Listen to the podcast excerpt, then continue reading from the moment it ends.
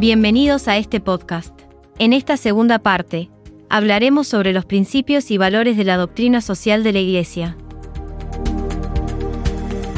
Para comenzar, vamos a profundizar dos conceptos claves. La solidaridad y el destino universal de los bienes.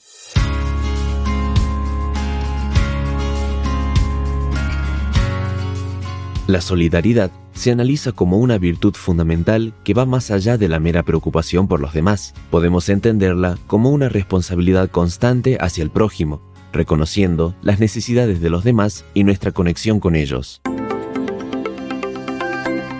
Entonces, no se limita a un sentimiento superficial, sino que implica una profunda identificación con el otro, considerándolo como una extensión de uno mismo en el tejido social. Este principio es esencial tanto en las interacciones individuales como en la estructura de las instituciones sociales.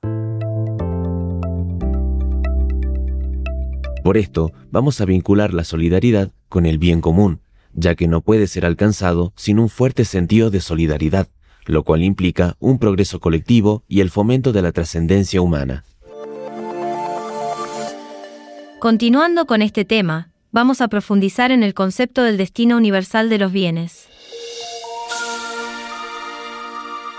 Este concepto se examina como un derecho universal de acceso a los bienes básicos necesarios para vivir con dignidad. Así también se recalca que la propiedad no es un derecho absoluto, sino que implica la administración de los bienes con la responsabilidad de permitir el acceso equitativo para todos. Este principio desafía la idea convencional de propiedad privada, enfocándose en garantizar la igualdad de acceso a los recursos necesarios para una vida digna.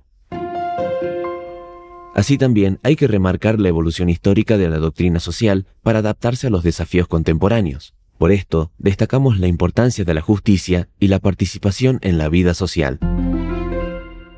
Por último, cabe resaltar la relación entre el ser humano, Dios y el amor hacia los demás, promoviendo la caridad como un valor transformador que potencia el acompañamiento y el crecimiento mutuo.